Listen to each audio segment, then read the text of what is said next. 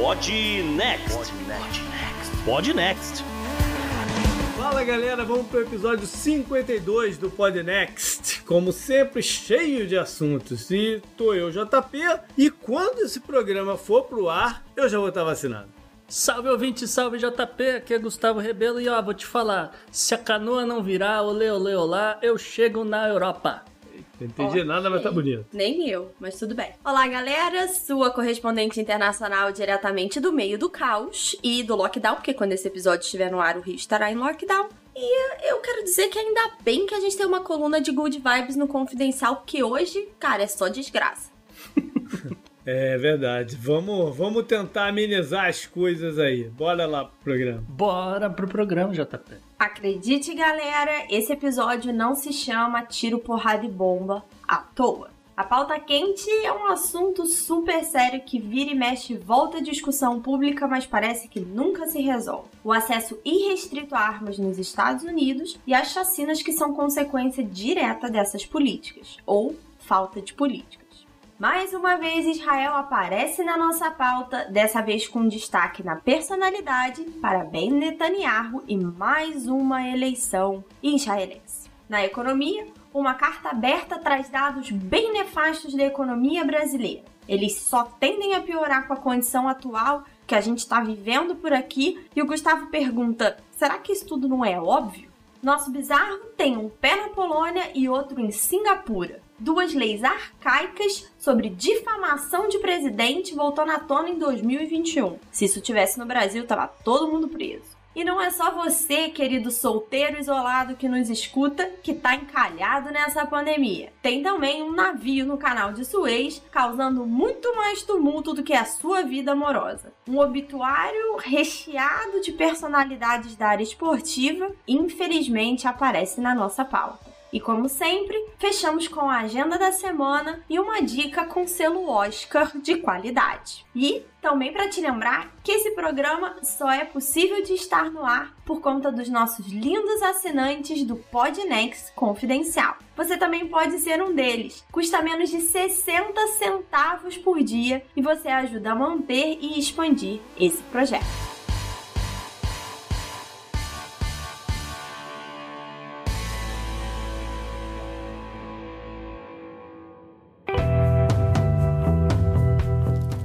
Assunto quente da semana. E hoje a gente vai falar de armamentos mais especificamente a situação aqui nos Estados Unidos. Por que, que a gente escolheu esse tema essa semana? Porque recentemente começou a pipocar alguns casos que andavam meio adormecidos, talvez pela pandemia, né? Que as pessoas não estavam se aglomerando tanto. É, total pandemia. Mas né, a gente recentemente se deparou com algumas situações de ataques né? E, e tiroteios e chacina, não queria usar o termo chacina, mas enfim, chacinas que estão assustando de novo o país, né? E aí a gente vai levar para aquela pergunta, né? Do porquê, do como está a situação e o que pode ser feito. É, o que eu acho, JP, é que assim, tá assustando de novo, não. É que parece que os Estados Unidos esquece, só lembra quando tem um desses casos, né? Então, há um tempo atrás, eu não vou lembrar, são tantos, infelizmente, teve um caso numa escola e houve uma pressão muito grande dos alunos. Os alunos se tornaram ativistas. Orlando. Não, foi em Miami, foi na área de Miami. Parkway, né? É, acho que foi na Parkway, exatamente. E foi o mais perto que se chegou com uma pressão de adolescentes de 15 anos. E porque isso uhum. ficou muito na mídia. Hoje ninguém lembra mais é, até o próximo, né? Que é por isso que a gente tá na pauta hoje. Hoje teve um caso e é por isso que tá na pauta aqui. Um caso não, Isa. Essa semana a gente registrou o terceiro caso em menos de nove dias. Apesar de que hoje teve final feliz, vamos dizer assim. Né? Acho que as pessoas têm na memória o caso do dia 15 de março, que em Atlanta foram um sujeito. Ele entrou em três spas, é, casas de massagem, qualquer que fosse o caso. No caso particular dele, ele estava indo atrás atrás de lugares onde haviam, vamos dizer, pessoas de origem asiática. Entra com aquele assunto que a gente trouxe num dos confidenciais, nas estatísticas de aumento de crime de ódio contra asiáticos, né? Tem, tem essa correlação aqui. É, e aqui a, a, extrapola a correlação, porque a gente estava falando ali uhum. de crime de ódio. Crime de ódio pode ser só o cara ali xingando, Sim. fazendo alguma coisa, sei lá, tirando, furando o pneu do carro, alguma coisa assim. Mas não, aqui realmente chegou em vias de executar oito pessoas nesses lugares na região de Atlanta. O caso mais recente, há três dias atrás do dia que, que a gente está gravando, foi em um supermercado em Builder, no Colorado. Um sujeito, é, ele já tinha planos, é, já revelaram que havia planos dele entrar num evento do Partido Republicano. Ele ia metralhar geral. O evento foi cancelado porque teve uma nevasca em Denver. Então. Teve. Né? É, tinha amigos que estavam lá em Denver nessa semana.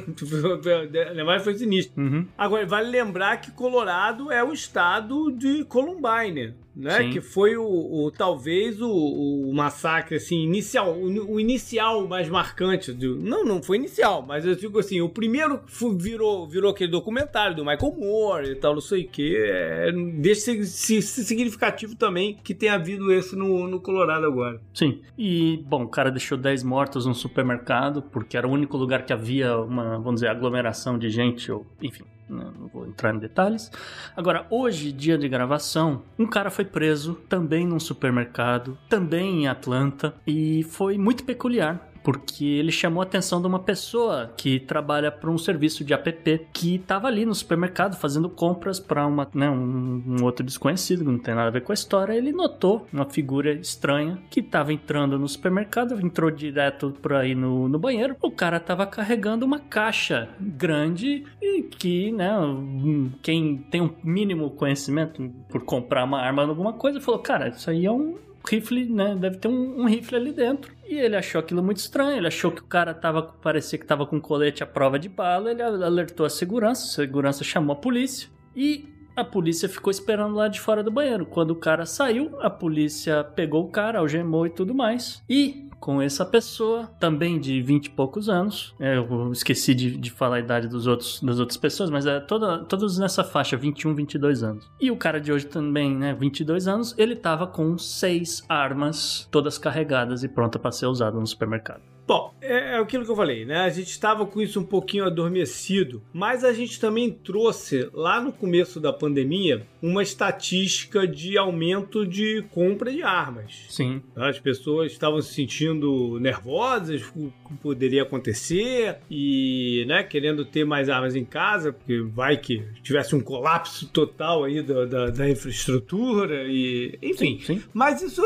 é uma tendência do americano de modo geral, de comprar armas arma, né? E aí você trouxe pra gente agora, vai trazer agora alguns números sobre posse de armas por aqui, né? É, são, a gente tem vários dados aqui dos Estados Unidos, também para ilustrar para as pessoas como é que é essa situação, né, JP? Como você falou, uhum. a, a, recente, o boom de venda de armas, né? Do, galera pegando dinheiro de, de, de cheque de auxílio emergencial e comprando arma, né? É um país maravilhoso, não é não? É o capitalismo em ação. O, os Estados Unidos é hoje o país que mais tem armas para cada 100 pessoas. No caso dos Estados Unidos, são 120 armas para 100 pessoas. É sério? Tem mais arma do que pessoas? É. Esse número é uma estimativa, tá, Isa? Pode ser que seja mais. É, parte do problema é a falta de controle, né? Pois é, é, você não tem controle. Sei lá, eu comprei uma arma que eu não quero mais, porque, sei lá, ficou velha, gastou e vendi para alguém e o governo não sabe para onde é que foi, ninguém sabe para onde foi nada. Então, é, a galera não sabe o que é que tá. Que, que, já foi vendido, que continua ativo e tal. É, é complicado, tá? Agora, só como referência para as pessoas, né? Os Estados Unidos seria o número um do mundo, seria o número um do continente americano e a quantidade de armas que os Estados Unidos têm tem é quatro vezes maior do que o Canadá e o Uruguai, os dois empatados em segundo lugar no continente, com 34, 35 armas para cada 100 pessoas. Metade da população dos Estados Unidos, se, em levantamentos mil que né,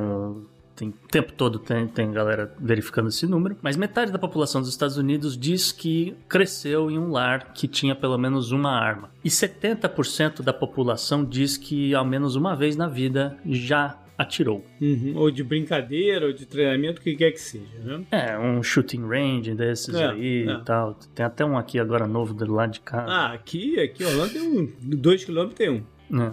Por sinal, o novo aqui do lado de casa é o mesmo dono que tem uma, uma escola de ginástica olímpica do lado. A minha filha ia lá todo dia. É, a gente tem que botar, botar um pouquinho em perspectiva algumas coisas do porquê que as pessoas têm essas armas também, né? Tem, tem a questão da cultura, essa resistência de mudar a legislação que uhum. vem daquela emenda constitucional, do direito das pessoas terem arma e tal, não sei o que, é uma coisa bem ultrapassada, mas enfim, faz parte da cultura. E essa cultura às vezes tem locais por exemplo, que tem muita prática de caça. Sim. Entendeu? Então tem muita arma que são ligadas à caça. Por exemplo, o meu irmão que é louco, uma vez foi pro Alasca no inverno.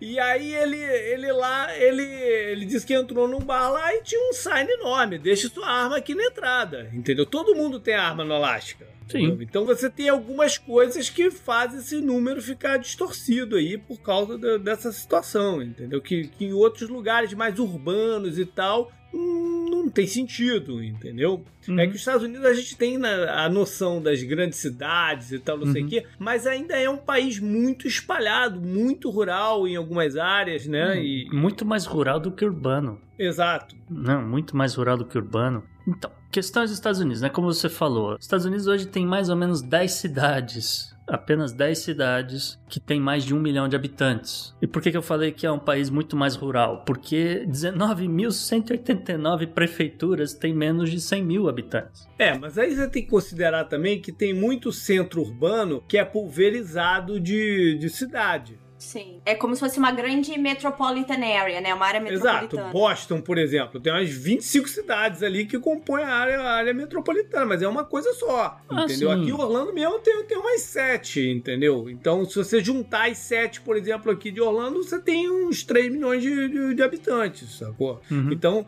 você tem um município que são assim, mas é porque as áreas urbanas são maiores. Né? Sim, Mas sim. mesmo assim, ainda assim, a gente tem um país muito espalhado, muito. Né? Uhum. muito...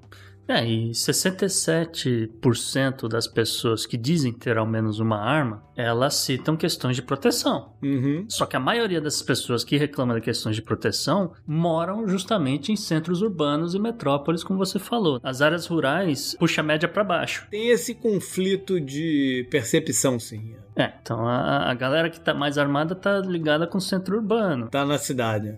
É. Ou seja, é uma merda mesmo, né? não, é, tem jeito. Não, é, é, complicado. Assim, outro dia a gente tava falando, né, questões de, de policiamento e de segurança, etc, aqui no Podnext. E realmente a polícia nos Estados Unidos carece de um treinamento melhor e, e tudo mais. Mas comparado com outros países no, no, ao redor do mundo, os Estados Unidos tem muito pouco policial, né? Se eu olhar, por exemplo, a França a Alemanha, a França tem 429 policiais para cada 100 mil habitantes, a Alemanha tem 336, os Estados Unidos está mais perto perto do Brasil, né? Os Estados Unidos tem 238, o Brasil 211. Hum? Então eu, eu, não sei o que acontece com a galera no centro urbano, mas eu, eu vejo aí que mesmo tendo um pouco mais de polícia, a galera ainda sente um, um problema aqui de falta de proteção. Então eu acredito que reformas policiais são necessárias, sim, mas principalmente para dar uma né, no, no, psicológico da pessoa que mora no centro urbano aqui, para ela, ela poder se sentir mais segura e não precisar comprar um revólver, né? Eu acho que é muito fator externo que se voltam para fazer com que a pessoa tenha essa sensação de segurança, esses discursos malucos que a gente vê por aí, esses vídeos todos disseminados para todo lado. É uma situação muito complexa, muito complexa, porque ultrapassa essa coisa da cultura só,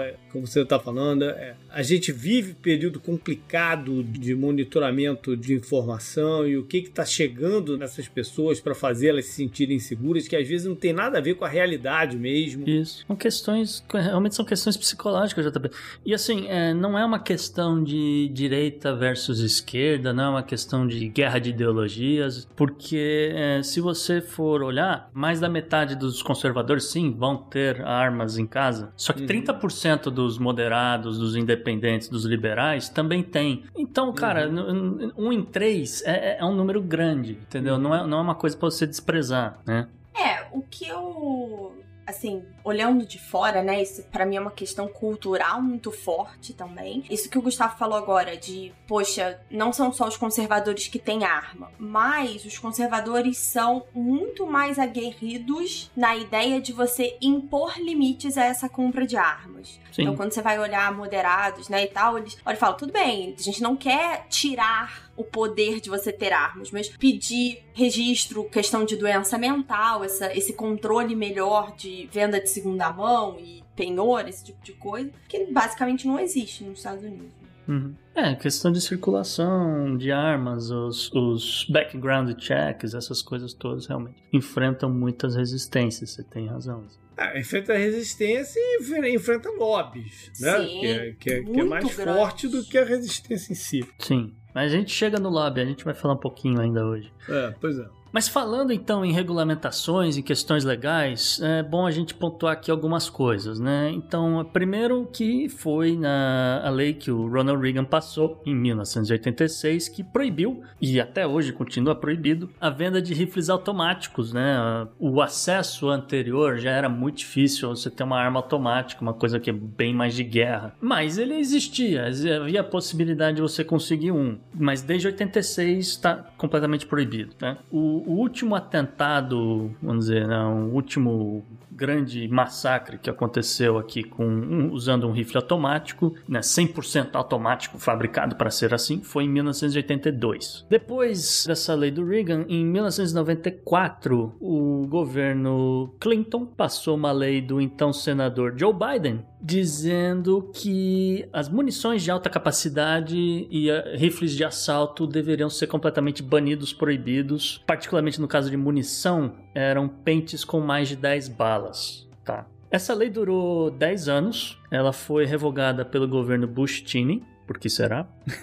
Era uma lei que apresentava muitos furos, porque apesar de você não poder comprar você ainda conseguiria comprar um material para fabricar em casa, entende? Fazer uma munição caseira na, sua cozinha, por exemplo. Isso vale também para customizar pentes de bala, já que você não, não pode ter mais do que 10, então você vai e customiza. Você também poderia customizar acessórios para o seu rifle, etc. Isso vai ser importante. Bem, mas dá mais, dá mais trabalho do que você chegar na loja e comprar, né? Ah, com certeza. Não, com certeza. O resultado que foi medido nesses 10 anos que a lei vigorou foi que o número de chacinas, de massacres, não foi reduzido. O que se sabe foi que o, esse número de massacres aumentou bastante depois que o governo Bustini revogou a lei. O que se sabe também é que a restrição da venda de munição foi significativa para redução do número de vítimas fatais, entre 11% e 15%, que eles estimam, é que é complicado você falar né, se o cara ia sobreviver ou não, mas eles estimam que, que teria reduzido entre 11% e 15%, é, números do FBI, inclusive, e o número de vítimas seria 25% menor. Tá? Isso mostra que é, é, a redução de, de munição é importante. Isso é um projeto que quem tem arma, quem tem arma que atira ou que caça por esporte ou o que quer que seja, é, essa galera apoia esse tipo de lei, tá?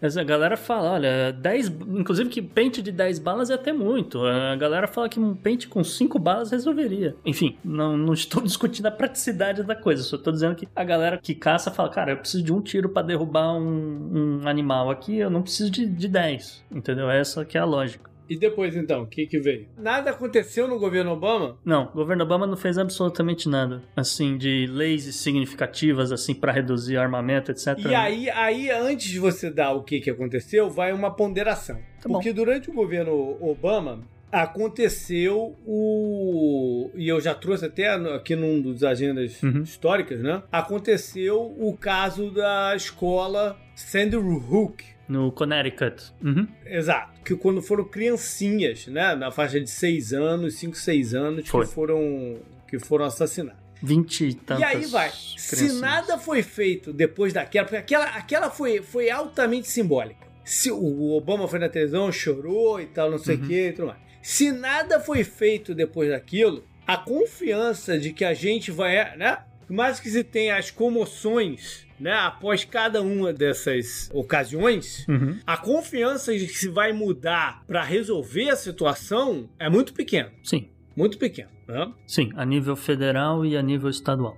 É. Não, e até, até diria mais, é questão de banir de fato, para ninguém ter mais porte de arma, não vai acontecer nunca. Não, não, isso não é, provavelmente não. O que pode mudar é que, é, que a gente falou, é questões de circulação de armas, para onde tá indo o rifle depois de ter sido vendido. Mas tem que ser, tem que ser freada. Sim. É, tem que ser freada. Porque aí a gente acaba entrando naquele, naquele argumento de quem é a favor do, do, do pro. Ah, mas se o cara quiser matar, ele vai matar de qualquer forma. Mas, meu amigo, o cara com uma faquinha, ele mata um, dois. Ele não mata 20, 30. Né? É, é, é, essa é que é a parada. Então tem, tem que se frear o, a disseminação de armas, seja lá de que forma que for, tem que ser freada. Não tem jeito. O Sim. que para mim é difícil de entender não é nem por que, que não passam essas leis, mas essas leis exatamente de cartuchos grandes, de armas semiautomáticas, de é, background check, que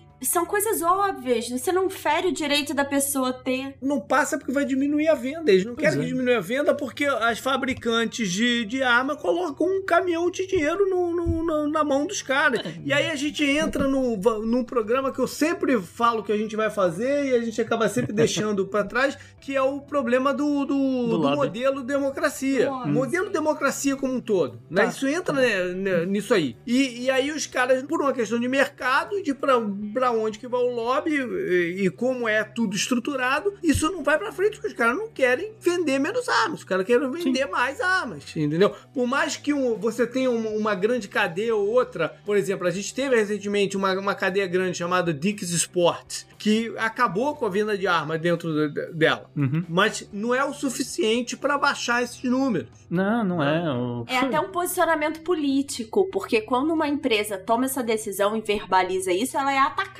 também. Sim, sim. Então, tem um posicionamento político. É, claro, você tem um posicionamento político, a questão da marca se atrelar ao, ao armamento ou não, tal. Isso, isso tudo sim é válido, né? Como, como você falou. Mas, de novo, é questões de você levantar a ficha criminal da pessoa, ou então. Que não, é que não é só criminal, né? O background check ele envolve levantar todo o histórico da vida da pessoa, né? Aí você fala, cara, esse cara tá desempregado, esse cara tá tweetando aqui umas coisas estranhas no Twitter, ameaçou não sei quem de morte no Facebook. Esse cara não devia comprar arma. Pronto, aí o lobby já É, vai. Mas é menos uma arma vendida. Exato. É esse que, é, esse o- que é a parada. Essa que é a parada. É, e às vezes não é nem a arma, é a questão de, ah, poxa, ele ia comprar durante a vida aqui, que as, as empresas sabem. Ele, durante a vida, ele comprar, sei lá, mil cartuchos de munição. Ah, poxa, mil cartuchos a menos que eu vou vender. E aí é complicado o lobby do. É o lobby desses caras, é o lobby do, do alcohol, tabaco, firearm também. É, é dificílimo. É dificílimo realmente.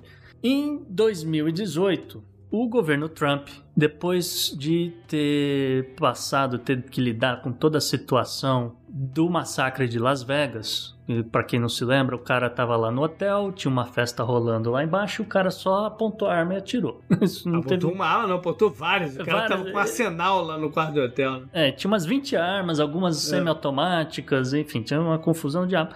Mas, particularmente daquele caso, as armas desse sujeito tinham um acessório chamado bump stock.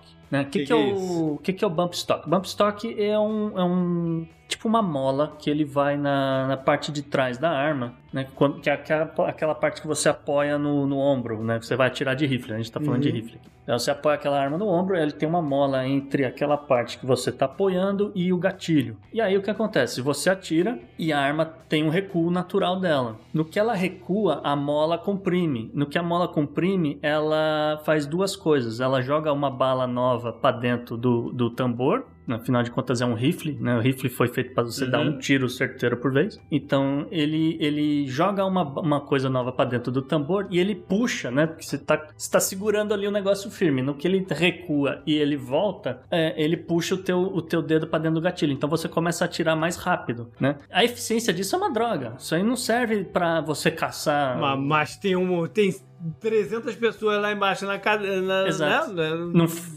pro cara fazer o que ele tava querendo fazer, para ele era fantástico, porque não preciso mirar em ninguém, só tô atirando aqui que nem um, nem um imbecil que ele tava. E aquilo virou uma, uma arma é, quase automática, entendeu? É. Porque você vai atirando, vai recuando, vai atirando, vai recuando, o negócio vai se mexendo e vai puxando o teu dedo, né, uma bala por vez. Esse é aquilo que a gente tava falando lá atrás. Por mais que eles tivessem feito a legislação, a galera achou umas brechas e, uhum. e uma dessas brechas era, olha, e se eu mudar aqui o negócio? Já que eu não posso comprar uma arma totalmente automática, eu faço aqui um negócio aqui, mais ou menos a mesma coisa. Para que, que serve isso na prática? Para nada. Porque, de novo, o cara não vai usar isso para caçar, ele não vai usar isso para ir no shooting range para treinar a mira dele, uhum. né? Então, isso aqui é, é para fazer massacre mesmo, entendeu? E o governo Trump tinha banido esse negócio. Só que, justamente hoje, no dia da gravação, a gente teve um breaking news.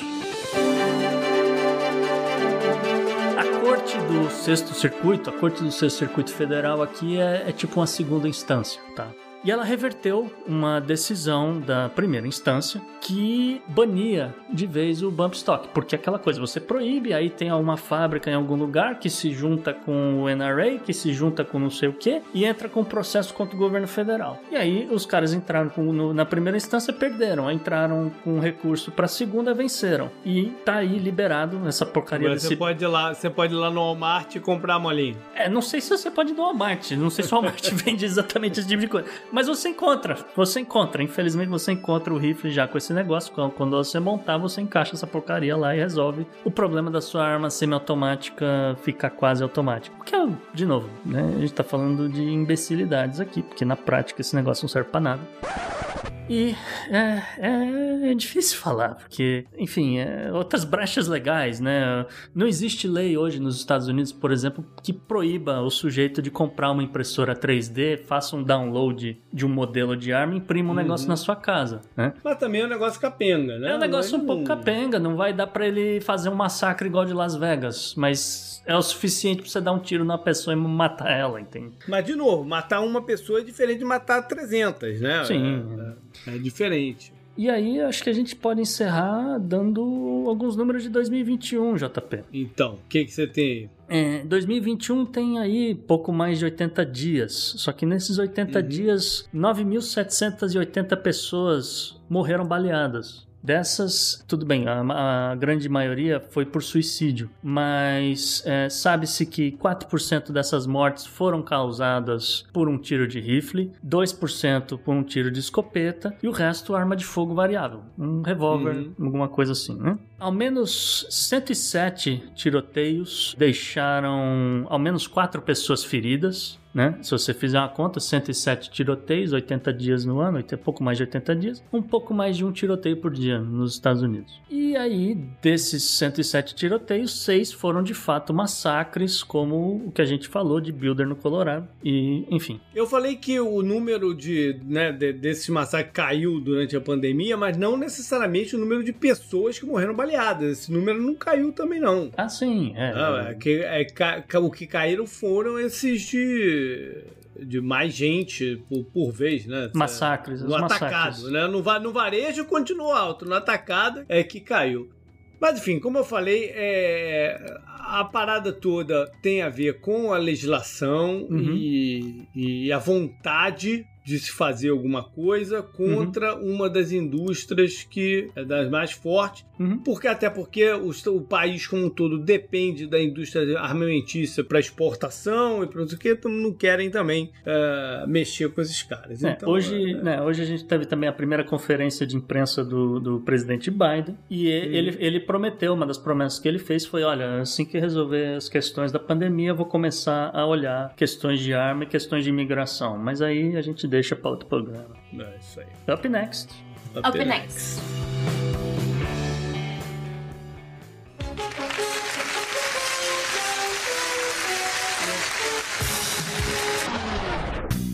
Gustavo, eu não sei os ouvintes, mas eu tô ficando um pouco cansada de Israel nessa pauta. Mas não acaba a confusão, né? Não, a confusão não acaba, mas pelo menos aqui a gente pode botar um hiato, Isa. eu espero. É o mínimo, galera.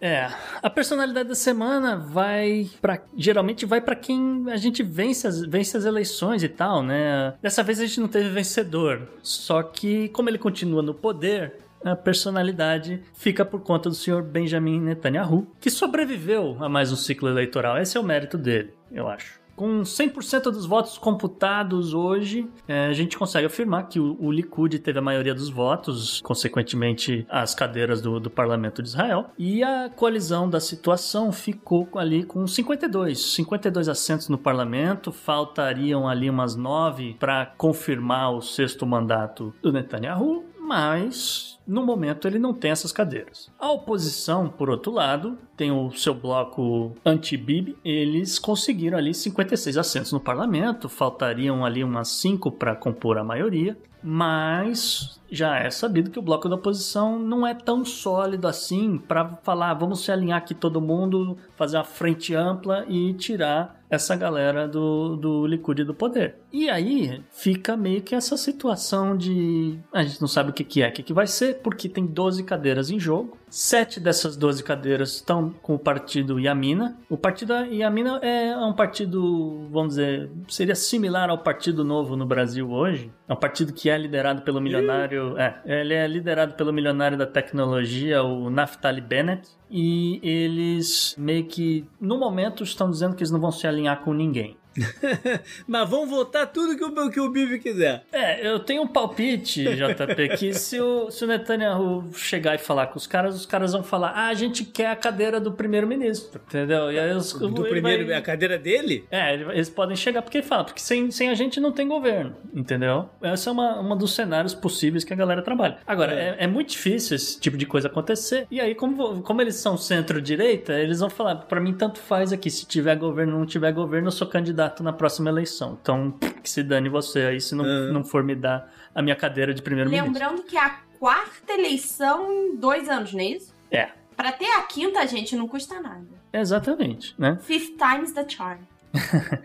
Já o outro partido que, que ficou com cinco cadeiras é o Partido RAM. O Partido RAM é um partido ligado a, a uma maioria árabe, de árabes judeus, liderado pelo Mansur Abbas, e eles já flertaram com o Likud no passado. Eles chegaram para falar com, com, o Netanyahu, aquela coisa toda, e o Bibi mandou eles pastarem. Agora ele precisa dos caras de novo. Então uhum. fica aí meio que nessa de, pô, e aí, a gente vai ser amigo agora? Não vai ser? O Abbas conversa com, com a galera dos azuis, parte da oposição, e fica meio que nessa de não sei se vou, não sei se não vou. Então tá um pouco no ar. Netanyahu tem alguns meses para dizer que ele formou um governo, seja trazendo gente do Yamina, seja trazendo o, o Mansur Abbas e partido dele para dentro, seja tentando converter gente do Likud que saiu do partido e entrou no Yesh Atid, que é um partido de centro, PMDB, né? vamos dizer, vou falar logo. Uhum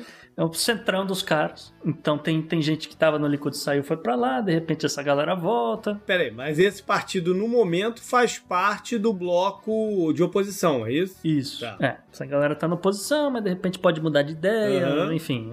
Tudo é negociável nesses meses. Se nada acontecer, o presidente, é, o Helven Rivlin, ele pode simplesmente convocar novas eleições. Muito provavelmente vai ficar pro fim do ano. E aí, até lá, Netanyahu segue no poder. Ou seja, é por isso é. que eu falei.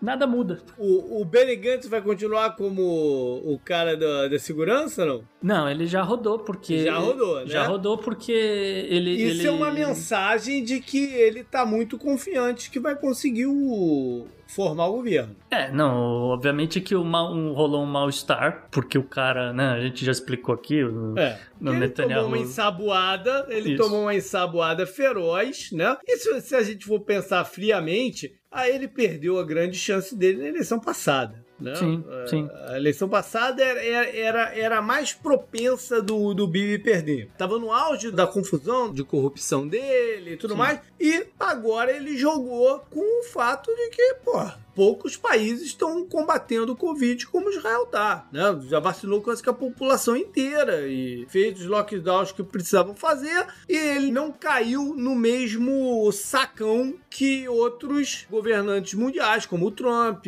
Bolsonaro, uhum. isso aqui, que ficou, que saem, vão sair do... Não, o Macron. Trump já saiu, né? O, Ma, o Macron também, uhum. mas, mas vão, o Trump já saiu da história do, do Covid com o ar de incompetência de como lidou com a parada. Sim, entendeu? Sim. Ele, ele, ele, não, ele vai sair como ok, eu resolvi o problema da vacinação. O que mais vocês querem? É, haviam dúvidas de como é que os partidos mais ortodoxos iriam reagir né, ao, na eleição por conta das eleições, etc. Mas no final do dia, ah, eu vou continuar aqui com o bloco aqui mais, mais religioso. E ficou nisso aí. Up next. Up next.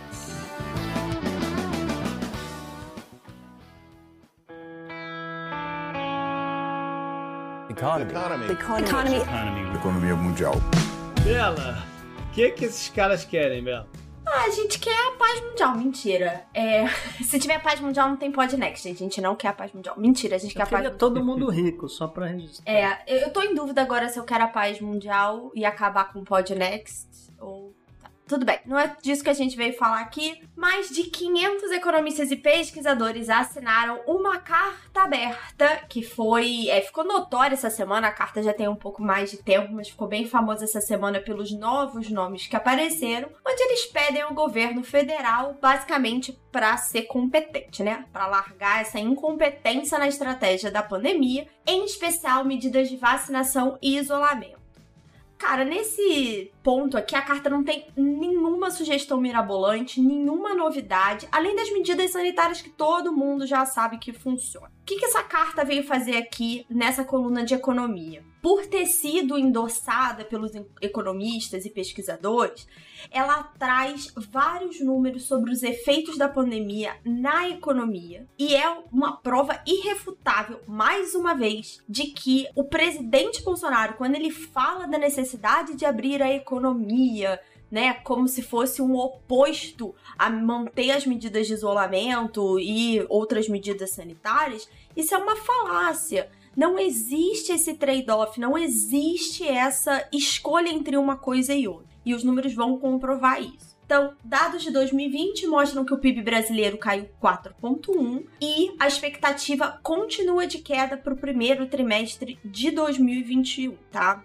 Por que, que isso é negativo? Ano passado existia a perspectiva de que, se a vacinação estivesse avançada, o primeiro trimestre desse ano já teria resultados positivos. O que, que é pior de tudo? Com o avanço da pandemia, esse aumento dos casos e a necessidade de lockdown, as previsões estão mostrando que a expectativa continua negativa para além do meio do ano. Então, provavelmente 2021 vai continuar sendo um ano de recessão. Outro número assustador é a taxa de desemprego oficial, que está em 14%, é a maior de todos os tempos aí registrada, mas que na verdade mascara um número de desalentados que cresceu 5,5 milhões só em 2020. Então, desalentados são aquelas pessoas que desistiram de procurar emprego porque elas não acreditam que vão conseguir uma recolocação no mercado. E, por questões de estatística, essas pessoas ficam de fora do cálculo de desemprego no Brasil.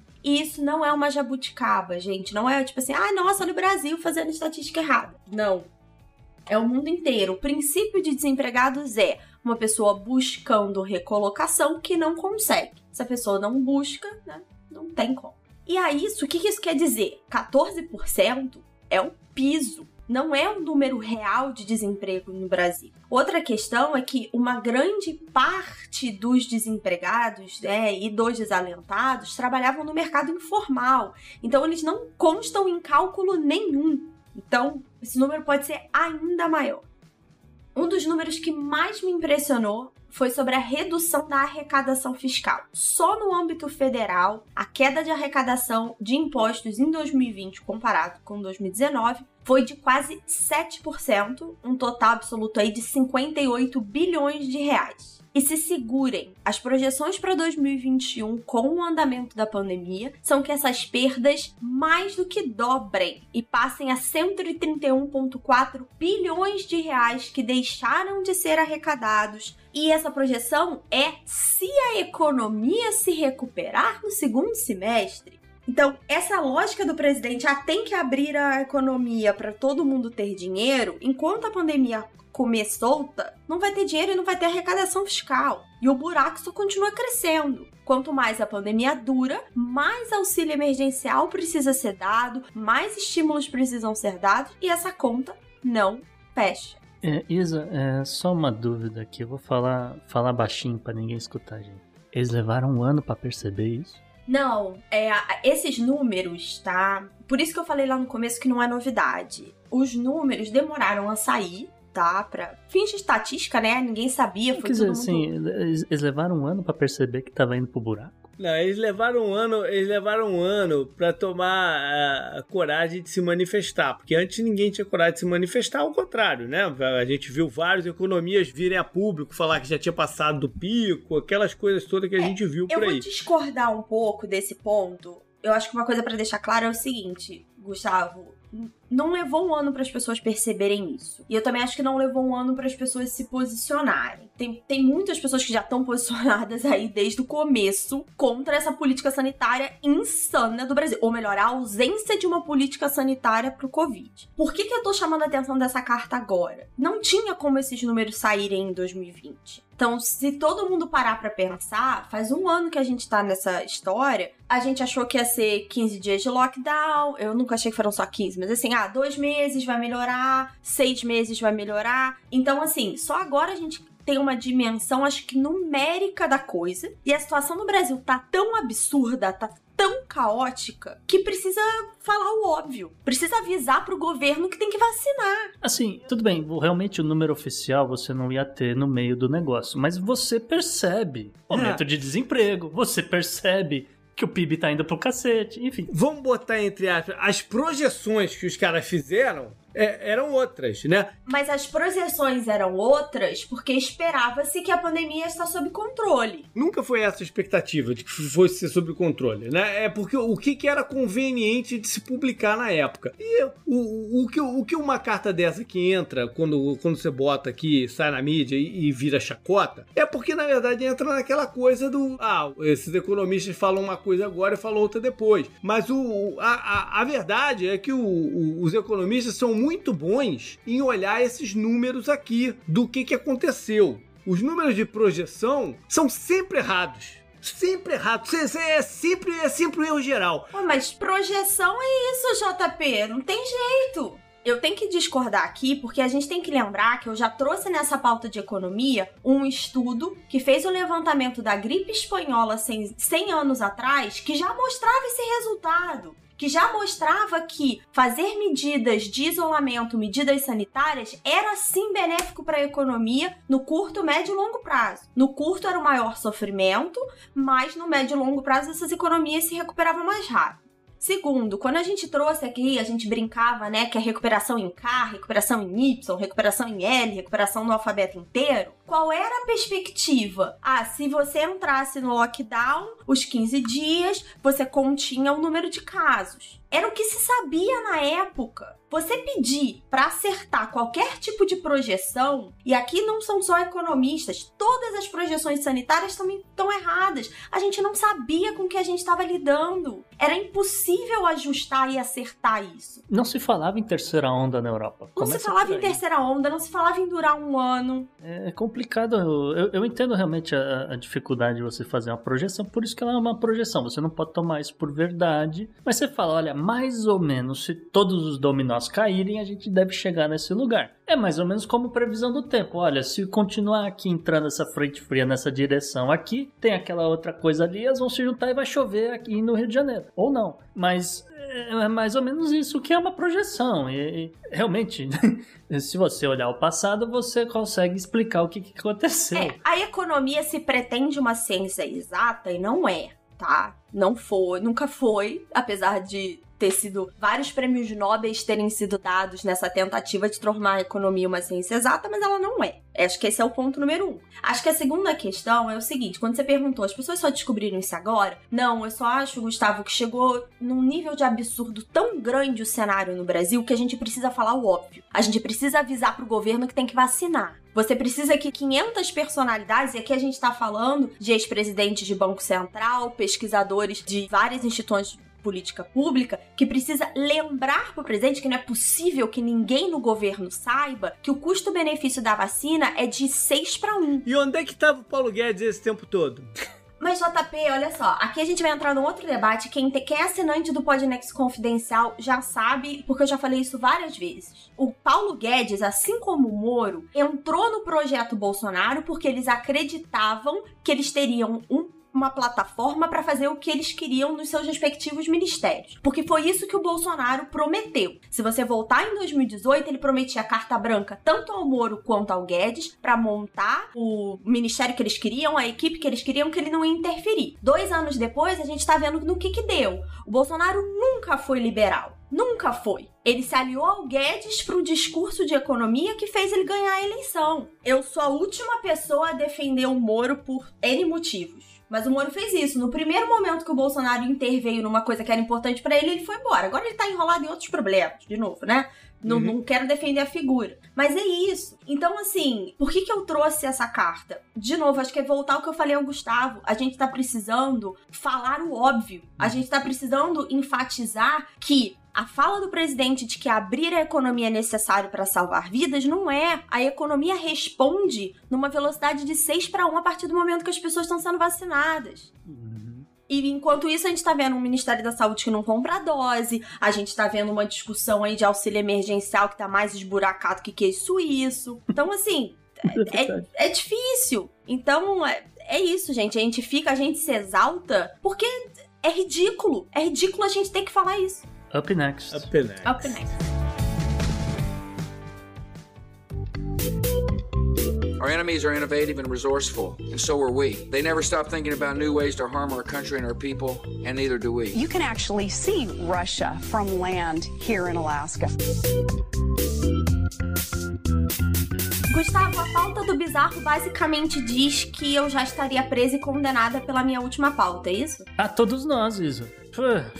Tá todo mundo nesse balaio aqui. Eu acho, né? Não sei. Eu espero que sim, talvez, não sei. Olha só, tem um destaque duplo essa semana por conta de leis, é, vamos dizer, arcaicas, porém semelhantes que acabaram culminando em casos que chamaram atenção essa semana. O primeiro caso bizarro aconteceu na Polônia, porque a promotoria do Ministério Público deles resolveu aplicar o artigo 236 do Código Penal ao escritor, o Jakub Zukic, cara que é novo, só que ele já tem algumas coisas que são conhecidas. Ele fez aquele Blinded by the Lights, que acho que a galera elogiou bastante. Ele apareceu na HBO em 2019. Enfim, o que, que o Jacob fez para merecer isso? Ele escreveu no Facebook dele, em novembro de 2020, que o presidente polonês, o Andrzej Duda, era um imbecil. Ele escreveu a palavra imbecil. E, e, ele dizia que o Duda era um imbecil por ter elogiado a campanha eleitoral que o Trump tinha feito. E era um imbecil por ter dito que aguardaria o resultado do colégio eleitoral antes de congratular o próximo presidente dos Estados Unidos. E agora o, o Jacob corre o risco de ser preso por três anos. E assim, essa lei, pelo que eu pesquisei, ela acaba vira e mexe voltando, principalmente quando tem uma celebridade. Ninguém até hoje foi preso de fato, né? Mas acabaram tendo que pagar umas multas, até né, tiveram que fazer aí serviço comunitário. Mas é só imbecil ou, ou, ou relativismo também do imbecil? Não, ele, ele usou a palavra imbecil uma vez. Não, não, eu digo, mas a lei pega só quem chamou de imbecil ou quem ah, xinga de qualquer coisa? Não, não. não ah, isso também é. Difamar uma... o presidente. Não pode difamar o presidente, é o que diz a lei. Mas é, e se for uma questão de semântica, assim? É, o cara podia falar, é uma imbecilidade não congratular o presidente. Aí ele tá ali, porque ele não chamou de imbecil, ele falou que o ato é uma imbecilidade. Aí tá beleza. Aí acho que pode. Aí você acha que é, você pode, você tá. tem razão, JP.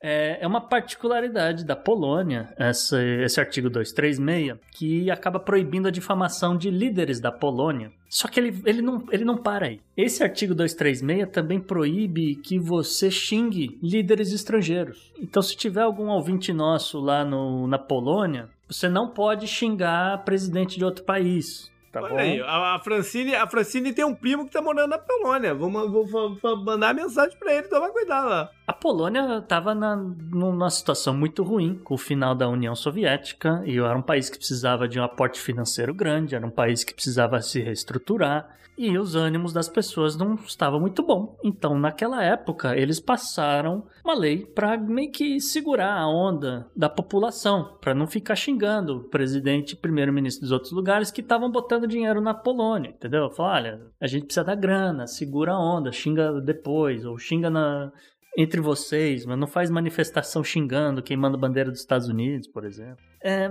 de qualquer forma, fica aí o registro. Se você mora na Polônia, não xingue líderes de outros países, por mais que você tenha vontade de fazer isso. líderes de outros países, não? É, de qualquer outros países. País. Qualquer ah, país. Qualquer país. É, qualquer ah. país. É. Agora, um segundo caso também aconteceu, só que dessa vez em Singapura. Singapura, se o ouvinte não sabe, é uma ditadura, tá? E é, por conta dessa ditadura, você não pode falar certas coisas também em redes sociais. E foi o que descobriu o blogueiro, o Leon. Rian. O Rian foi condenado essa semana a pagar 100 mil dólares porque ele postou no Facebook uma notícia que saiu num jornal da Malásia que estava ligando o primeiro-ministro, o Lee Hsien Loong, a um escândalo de corrupção e lavagem de dinheiro por conta de um fundo de investimento da Bolsa de Bangkok. Então, até por isso que saiu no Jornal da Malásia. E aí o, o, o governo deu seu jeito, os advogados do primeiro-ministro processaram, ganharam o caso. E agora o, o Rian, coitado, foi condenado porque ele espalhou fake news. É simplesmente isso. E aí tem que pagar 100 mil dólares pro primeiro-ministro. Para, para ele, é, é, não, é, não é uma multa generalizada, vai pagar pro bolso do primeiro-ministro? É, é, porque foi um processo de difamação. Do... Foi um processo civil? Civil. Entendi. É. Tá certo, que beleza. Esse é o mundo de hoje. Up next. Up, Up next.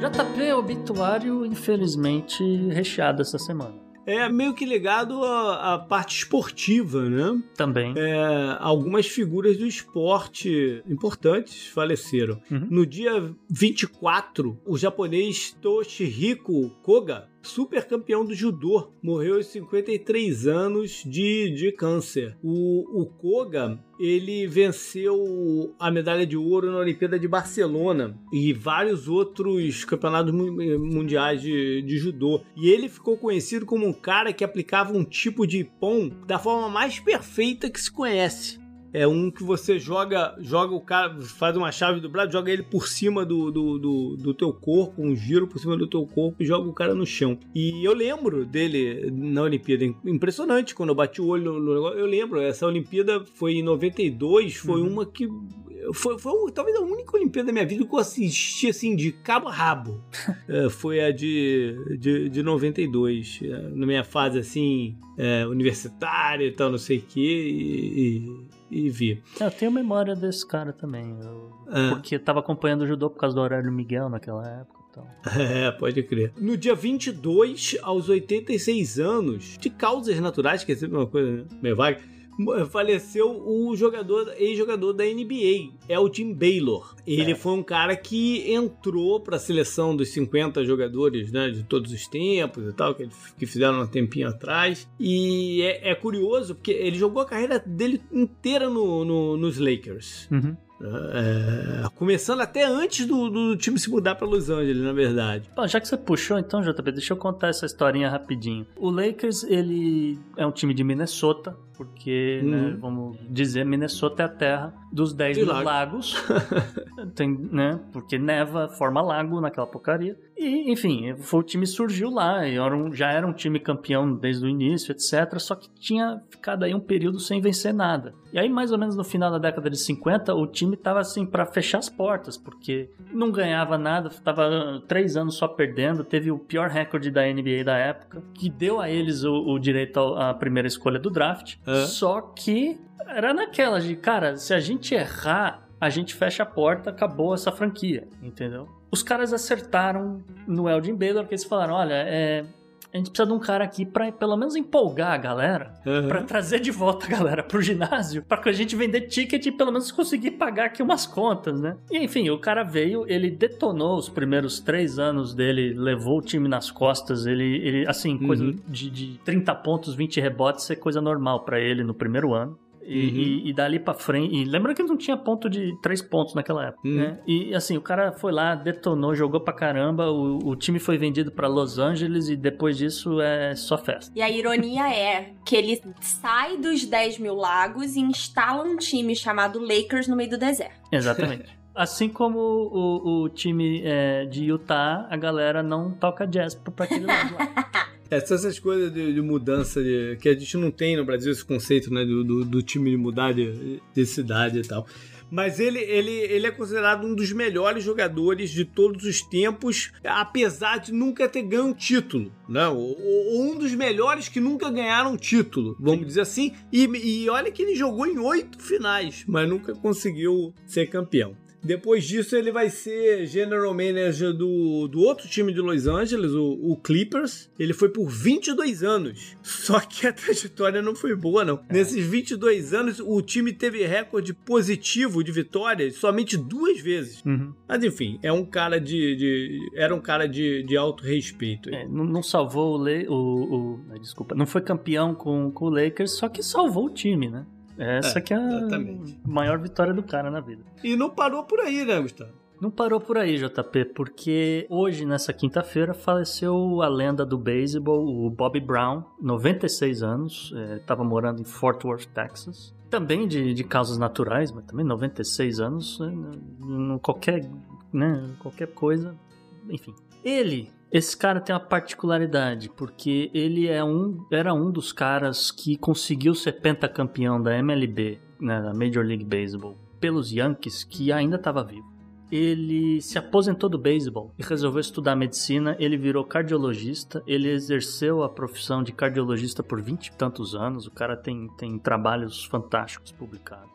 Ele lutou na Segunda Guerra Mundial. Ele lutou na Guerra da Coreia. Ele já estava assim aposentado de, de tudo, né? De cardiologista, de, de beisebol, etc. Ele virou presidente do Texas Rangers, que é o time de beisebol do Texas, é, junto com o Astro. E ali no final da vida, ele já não tinha mais o que fazer, ele falou: então tá bom, eu vou virar presidente da American League, que é a liga que choca o, esses é. times todos. Ele foi presidente do Texas Rangers durante, é, no, no tempo que o Bush era o dono do time, não? Talvez. Eu, eu, eu não olhei a data, mas eu, é, eu, eu, acho que é bem sei, possível. É. Eu diria que é bem possível. O George Bush foi dono do Texas Rangers durante um, um período. E fechando o obituário, faleceu o George Seagal, 87 anos, um ator. É, complicações, morreu de complicações pós-cirurgia cardíaca, né? Ele foi mais conhecido como dublador, é, também é, vamos dizer, teve participações em vários seriados, alguns filmes como Quem Tem Medo de Virginia Woolf. De seriados a gente destaca Goldbergs, uh, Law and Order e fez várias pontas em vários filmes, é um rosto muito conhecido também, então só, só queria deixar isso pontuado. Up next. Up next. Pela união dos seus poderes, eu sou o Capitão Planeta! Vai, Planeta!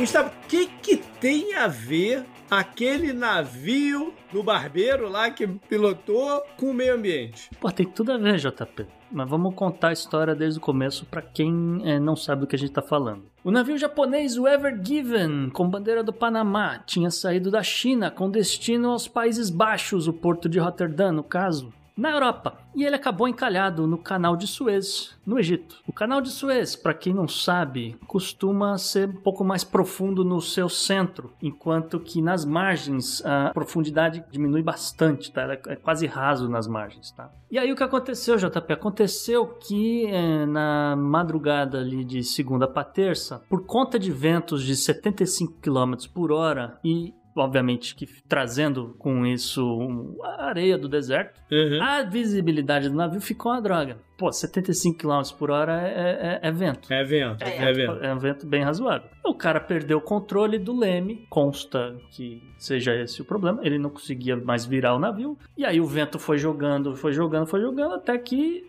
o negócio ficou na diagonal e parou no barranco. Atravessado, galera Atravessado. Completamente atravessado na diagonal. E, e assim, era uma. É uma parte do, do canal que ela é um pouco estreita, mas ainda assim é suficiente para você passar ali com dois navios. Acontece que a gente está falando aqui de um navio que tem mais ou menos 400 metros, né? 400 metros. Isso aí é quatro campos de futebol, se você preferir. Se, ou então, se quiser ser chique, você pode falar, é do tamanho do Empire State Building. Caraca. É. E assim, é um navio que estava carregando mais ou menos 220 mil toneladas, né? E aí eu criei uma unidade aqui do Podnext para variar um pouco. Ele estava carregando o equivalente a 346 estátuas do Cristo Redentor. E aí atravessou na, na, diagonal ali, como a gente falou. E aí daqui para frente vários problemas começaram a acontecer, né? Porque o tráfego de navios do canal ficou inviável nos dois sentidos, né? Ele estava indo para o norte, mas, mas né, a galera vindo para o sul. Tem uma foto do sistema que mostra o posicionamento dos navios uhum. pelo mundo. Caraca, maluco, é muito sinistra a foto. Podia entrar até no bizarro também, porque a quantidade de navio parado assim, numa ponta e noutra esperando para o que vai fazer, né? É imensa. Exatamente, JP. E vou te falar, cara, a última contagem que a gente tem são 237 navios parados, é, assim, distribuídos nos dois sentidos, obviamente, tá? O prejuízo estimado por conta dessa galera parada é de mais ou menos 9 bilhões de dólares por dia? Ele, é, o sistema do canal enviou ali oito navios rebocadores para a área Consta que os primeiros cinco devem estar chegando, se já não chegaram essa hora. E os outros três estão um pouco para trás, mas eventualmente vão chegar lá. Mas, mas pode levar ainda mais de uma semana para tirarem o negócio de lá. Exatamente, não. Os especialistas falam que pode levar até 15 dias, cara. É. E aí você faz a conta, 15 vezes 9. E tem umas fotos, se der a gente pode ter nas redes sociais, que enquanto os rebocadores não chegam, eles estão usando, tipo, retroescavadeira para tentar, né, ajudar. Ah, Só que, tipo assim, coisa. assim, a retroescavadeira hum. parece que tem um palmo, sabe? Do lado do navio, parece que é de brinquedo. Então, assim, Sim. é muito grande. Sim, sim, é gigantesco, né? E assim, por que, que essa coisa veio parar aqui na coluna do meio ambiente? É, foi, né? foi, foi a minha pergunta inicial pra você. Vou voltar nessa Não pergunta. foi só por causa do vento, né? Então, JP, porque existe uma questão de mudança climática que as pessoas não estão prestando atenção como deveriam há anos, há anos, tá? Mas vamos de novo explicar. A gente está num ano de laninha, é um ano muito atípico. É um ano que passou o período do inverno, não vai mais chover no leste africano. Né? Essa chuva, uhum. normalmente, ela ajuda a segurar a areia que está no ar, a poeira que está no ar da areia, tá, qualquer coisa, ajuda a segurar Uhum. Um pouco da. Né? E, e, aí não, não tem tanta tempestade de areia normalmente. Só que acabou o inverno, tem mais ou menos umas três semanas, tá? Eles, eles já estão no modo verão. Já tá quente pra caramba já tá seco pra caramba. Já, inclusive, que uhum. um dos motivos de ter feito a coluna foi olhar, pô, peraí, vamos olhar como é que tá a situação da Etiópia, porque daqui a pouco vai começar a onda de fome. Os caras estão em guerra, aquela coisa que a gente já destacou aqui. E isso é esperado que continue pelo menos pelos próximos seis meses, né? E aí você vai somando as coisas. Cara que talvez não tivesse tão acostumado com aquela área específica Talvez, pode, pode ter ocorrido algum tipo de, de falha mecânica com o leme do, do navio, talvez, mas aí uhum. você coloca ventos de 75 km por hora que pode, pode de repente aumentar, né? Tempestades de areia que o cara não estava acostumado com lidar. E aí essa coisa vai se juntando, né? De repente começa a ficar com mais frequência na região, e aí, mais navios do tipo do Ever Given pode acabar é. atolando também. Não teve nada a ver, então, também com queda de nível da água? Não, porque é diferente do, da questão do Nilo, que a gente falou de Etiópia, uhum. da, da a represa da Renascença, represas, aquela coisa é. toda. Então, aquilo lá é no Nilo, né? O canal de uhum. Suez, ele liga o Mar Vermelho ao Mar Mediterrâneo. Então, é, é uhum. água de mar. Entendi. Vai ser outro problema, porque não tá chovendo no Nilo também, tá? É.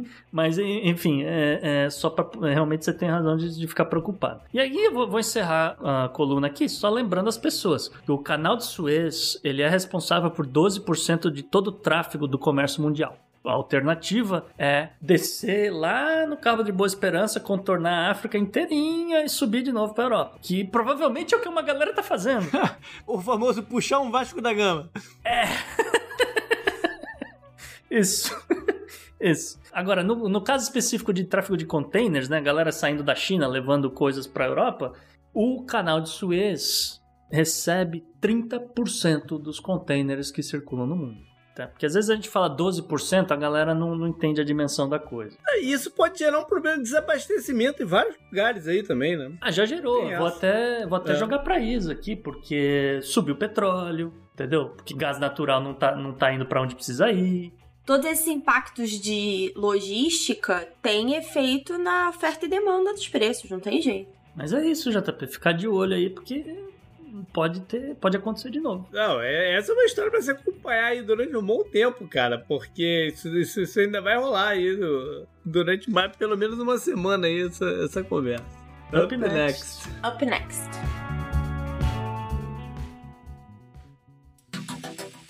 Anote no seu calendário.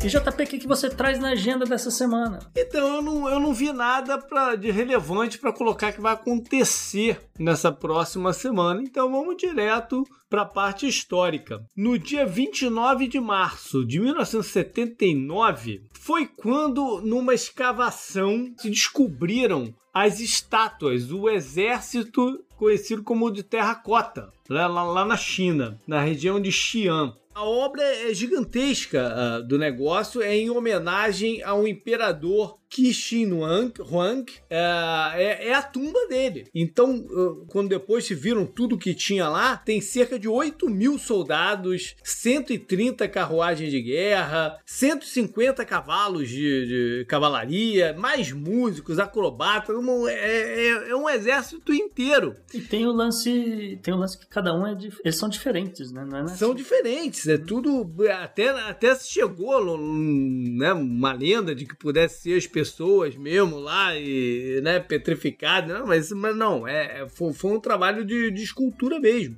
É, se data de 210 a.C., mais ou menos. Hoje a, área toda é um museu de visitação, não, pós-pandemia e tal, quem quiser ir até lá. Mas enfim, esse exército estava lá, em teoria, para proteger a alma do, do imperador no afterlife, né, no pós-vida. Esse cara, ele era um tremendo de um tirano, né? Aquela parada da dor de consciência e o medo. Quando, quando vai chegando próximo da morte, bate o medo, né? E, e o cara era píssico quanto a ser assassinado quando era vivo e tal. Ele sofreu algumas tentativas de, de, de assassinato mesmo, mas ele foi um tremendo de um perseguidor de figuras religiosas ligadas a, a, confucionismo e tal. Enfim, quem fez a escavação foram os fazendeiros, né? Um cara chamado Yang Zifa, com mais cinco dos seus irmãos e um vizinho. Eles tinham noção que tinha alguma coisa ali, porque tinha alguns indícios, algumas coisas que apareciam assim do nada, peças e tal. E eles escavaram uma área de um quilômetro e meio, mais ou menos, até chegar no local do exército da tumba.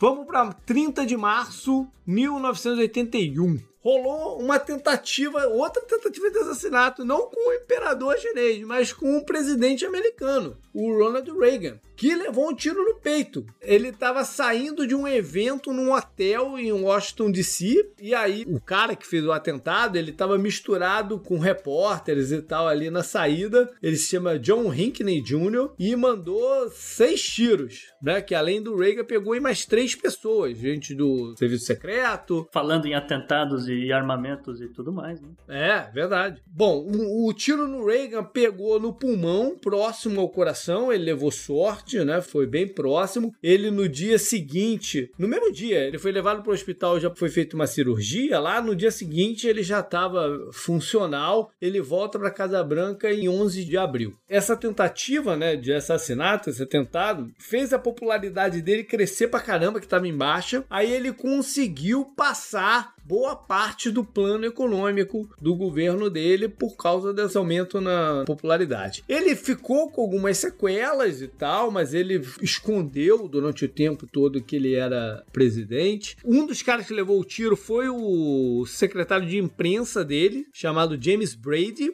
que virou depois.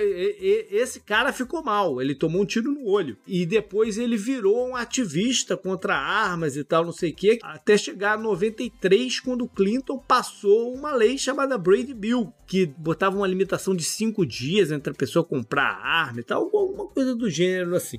É, o cara, o atirador, ele acabou não sendo inocentado, mas ele, ele, ele, ele não foi preso normal, ele, ele foi para um hospital, prisão, né? Porque ele foi considerado insano. Ele, ele ficou ligado, é, não, os advogados e tal defenderam que ele, o que ele fez, ele, ele era maníaco pelo filme Taxi Driver, do Scorsese, e tentou fazer uma encenação parecida com a do filme e tal. Ele ficou nesse hospital até 2016, quando ele saiu em condicional. E hoje ainda tem algumas limitações, ele é vigiado ainda e tal, ele não pode chegar a 70, chegar perto de 75 milhas de, de Washington, tem coisas aí. Né? É, falando em, em, background checks, né? Tá pois é, pois é.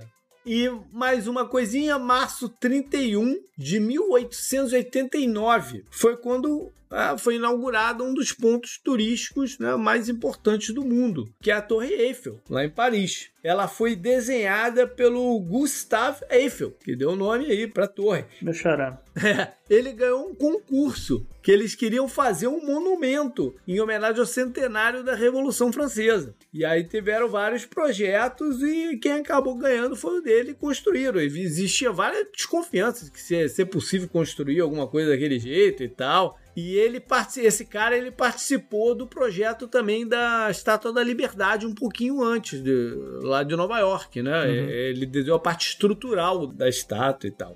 A Torre Eiffel tem 324 metros. O navio que está encalhado lá no canal de Suez tem 400. Olha aí.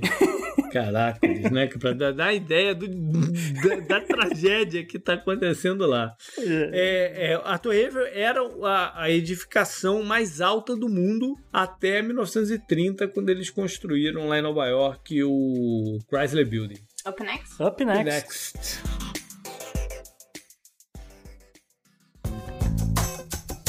Esse eu recomendo para você. E Gustavo, sua dica da semana acaba respondendo uma dúvida do JP no nosso episódio de Ano Novo, que é o que seria do Oscar? A gente vai falar de Oscar ainda aqui, Isa, mas é a, a, minha, minha dica da semana, sim, ele tem alguns indicados ao Oscar de, de 2021, mas não é por isso que eu indiquei, não. Eu, indiquei, eu quero indicar esse filme porque eu realmente assisti, eu gostei, é, demorei para assistir, esse filme estreou em outubro do ano passado, e, e mas só fui ver agora porque só agora realmente eu tava no humor, tava né, mais disposto a assistir. Que é o filme O Sete de Chicago, é, em inglês o Try of Chicago 7. Eu já trouxe aqui na agenda histórica, diga-se de passagem, esse caso. Ah, sim, é o caso, é, exatamente, é? dos protestos que, né, é, é. rolou os protestos em Chicago, é verdade. O filme conta com Sacha Baron Cohen, é, se não me engano tá indicando a coadjuvante ao Oscar, é, Ed Redmayne, eu gosto muito dele. Frank Langella, Joseph Gordon-Levitt, Yahya Matin. Yahya Matin é um, é um, ator novo e o cara, ele é, ele é bem legal, o ator afrodescendente novo. Ele, ele fez o Aquaman e a gente vai ver ele... É, não, eu sei. Há controvérsias, mas o cara tava lá fazendo a parte dele, JP. E não é culpa dele que os roteiristas estragam o filme, tá? Mas o, o a gente vai ver ele de novo esse ano quando estrear o filme novo do Matrix. E fecha o elenco Michael Keaton. Então, enfim, é uma história que, como, como o JP falou, conta o caso das pessoas que lideraram o protesto pelo fim da na guerra convenção, do... Na convenção lá do América, é, Pelo do fim da guerra do Vietnã, na convenção dos do Democratas, que estava rolando em Chicago, porque eles queriam justamente. achavam que tinha um pouco mais de conversa com os democratas. E assim, eu diria que 90% do filme é verídico, de fato. Eu fui pesquisar depois. Tem, tem algumas coisinhas que o Aaron Sorkin mudou. Licença poética. Licença poética. Eu achei que, na verdade, é, mas não só a licença poética, como a versão dele é melhor do que a história de fato. Tá? É, então, mas quase sempre. É, então, então assiste e, e assume que é verdade, igual o Coração Valente. Beleza, galera. Foi esse então o programa. Um programa difícil de fazer, porque é um assunto complicado que a gente trouxe lá no, no, no começo. Mas Bom, só. que a gente conseguiu. é. O nome do programa não é à toa, né? acho que a gente conseguiu sobreviver aí a ele. Bom, é, lembro mais uma vez, né? Dá uma olhadinha, dá uma oportunidade pra gente lá no, no Podnext Confidencial, nos ajude e é, mande suas mensagens. Pode ser pro e-mail, pro contato arroba opodnext.com. Já tem tempo que a gente não lê mensagem da galera aqui, né? Uh, os assinantes estão um pouco tímidos, É, JP. Eu verdade. gostaria de ver mais participação deles no Telegram. Verdade. É, mas, assim, eu- estamos estudando como fazer acontecer o WhatsApp do Podnext também. Isso aí. E, bom, enfim, e também troque ideia com a gente lá nas redes sociais, pode ser no Twitter, no JP Underline Miguel, pode ser também no Gustavo, no arroba gu, underline rebel. E E pra mim, no Twitter, no arroba Bela Fontanella. Tudo com dois L's. Lembrando que você pode conversar diretamente com a gente nas nossas redes sociais, tanto no Twitter quanto no Instagram, no arroba o Podnext. Maravilha, até mais. valeu, um abraço. Até semana que vem, gente.